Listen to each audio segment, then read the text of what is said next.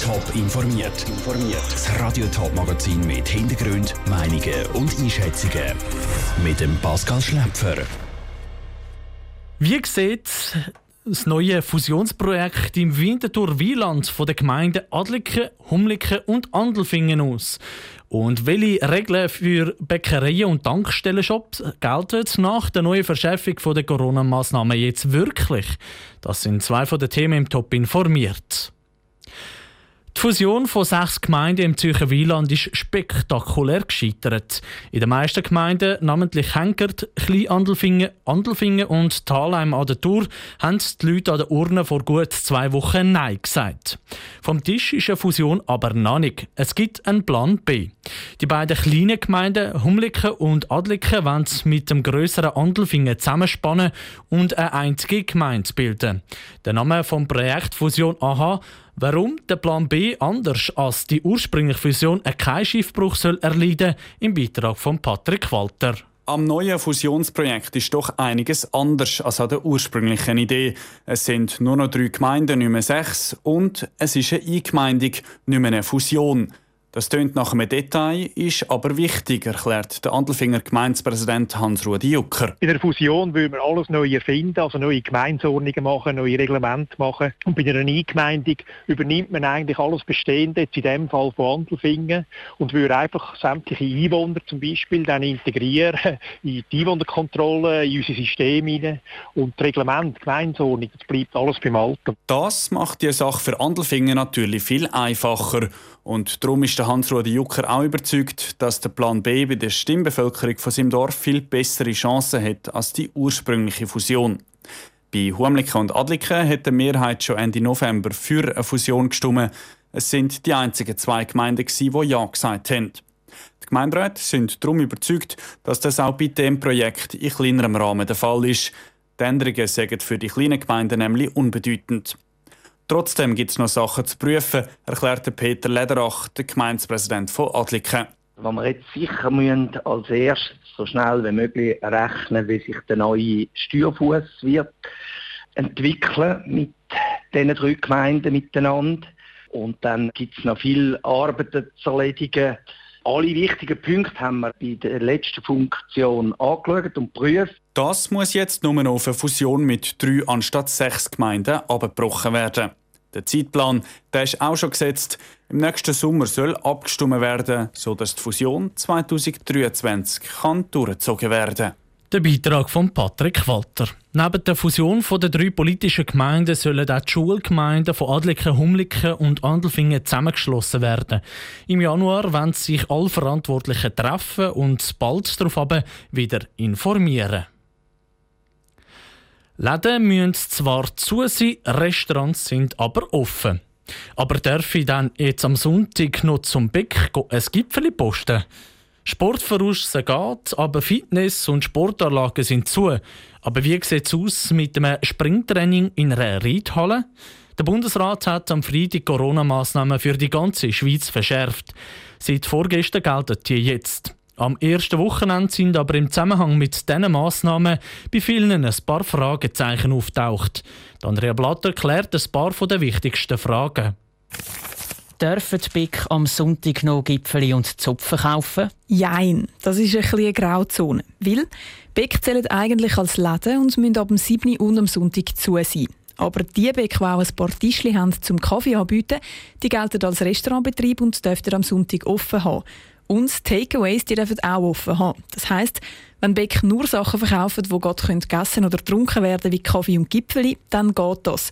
Ein Zopf dürfte es aber eigentlich nicht verkaufen. Weil dort tatsächlich ein, ein Regelchaos herrscht, will der Schweizer Bäckerverband diese Woche noch mit dem Bund zusammensitzen und Klarheit schaffen. Sind Tankstellenshops am Sonntag trotzdem offen? Nein, Tankstellen sind nur zum Benzinbezug offen. Die Shops sind zu. Auch Kiosk sind alle zu. Einzige Ausnahme von der Ladenschliessungen sind Apotheken. Kann ich mir Essen auch nach dem 7. am Abend noch heimliefern lassen, wenn die Restaurants schon zu sind? Ja, Lieferdienste oder Takeaways dürfen bis am 11 Uhr am Abend offen bleiben. Das Gleiche gilt auch für Hotelrestaurants, aber nur für die eigenen Gäste. Zählen die Kinder bei den zwei Haushaltempfehlungen und den 10-Personen-Regeln auch? Ja, Kinder in jedem Alter zählen bei beiden Regeln auch dazu. Darf ich in der Reithalle noch reiten? Ja, für den Reitsport gilt die Ausnahmeregel, dass der in der Halle noch geht, weil Ross müssen ja auch am Sonntag bewegt werden, heisst in der Bundesverordnung. Auch Sportanlagen für aussen wie Golfplätze dürfen offen bleiben. Dort und allgemein bei allen Sportarten drinnen und draussen gilt aber, dass es höchstens zwei dürfen praktiziert werden. Sportanlagen in Hotels dürfen für ihre Gäste offen bleiben, für Externe aber nicht.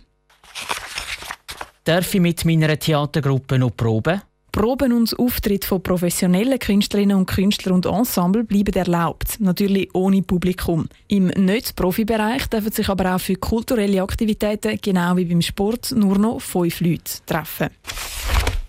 Andrea Blatter mit einer Übersicht über ein paar Unklarheiten in den neuen Corona-Massnahmen. Es könnte sein, dass sich die Leute aber auch gar nicht zu fest an die gewöhnen müssen. Am Freitag will der Bundesrat nämlich wieder informieren und es könnte sein, dass es dann den kompletten Lockdown gibt. Die Spitäler haben nämlich gerade gestern nochmal einen dringenden Hilferuf am Bundesrat abgesetzt, dass ihre Betten bald voll sind und sie mit den vielen Corona-Fällen nicht mehr nachkommen soll in der Schweiz eine digitale Identitätskarte eingeführt werden. Darüber stimmt die Bevölkerung im März 2021 ab. Die Gegner von der EID haben heute den Abstimmungskampf lanciert. Sie haben dargelegt, wieso sie das Referendum gegen die EID ergriffen haben. Aus dem Bundeshaus berichtet Cosette Spinoza. Grundsätzlich seien sie ganz und gar nicht gegen eine digitale Idee, sagt der Kampagnenleiter vom Nein-Komitee, Erik Schönenberger. Die EID die können durchaus nützlich sein. Die E-Idee, das ist die Überführung von der Identitätskarte oder vom Schweizer Pass ins Internet. Also, dass man sich online kann ausweisen kann, wenn es darum geht, ein Behördengeschäft zu machen, einen eingeschriebenen Brief abzuholen, eine Steuererklärung einzureichen. Weil der Staat aber keine Erfahrung hat im Erstellen von digitalen Identitäten, schlägt das Parlament vor, dass die EID von privaten Unternehmen herausgegeben werden soll. Im Gespräch sind etwa die UBS, Swisscom oder die Migros. Dabei sorgt sich die SP-Nationalrätin Mindli Marti vor allem um den Datenschutz und findet das darum ein absolutes No-Go. Also es gibt zum Beispiel die Befürchtung, dass wenn jetzt ein elektronisches Patientendossier kommt, dass dann möglicherweise die Versicherung, die die EID rausgibt, noch könnte auf Daten zugreifen was würde heissen, dass beispielsweise die Krankenkasse Zugriff überkommt auf Infos, die nicht für sie bestimmt sind? Die FDP-Nationalrätin Doris Fiala findet den vorgeschlagenen Ansatz eigentlich gut. Allerdings dürfte der Staat sein Hoheitsrecht über das Ausweispapier nicht vollständig aus der Hand geben. Ich bitte den Staat, dass auch Sie eine EID möchten rausgeben und so kann die Bevölkerung frei wählen. Die, die Vertrauen haben in die UBS oder in die Migros, können das dort holen. Die, die aber sagen, nein, ich möchte lieber eine staatliche EID, die sollen das auch können. Mit dieser E-Identity soll irgendwann auch mal abgestimmt werden Das letzte Wort über die Einführung hat das Stimmvolk nächstes Jahr am 7. März, dann aber noch ganz klassisch an der Urne. Top informiert, auch als Podcast. Mehr Informationen gibt es auf toponline.ch.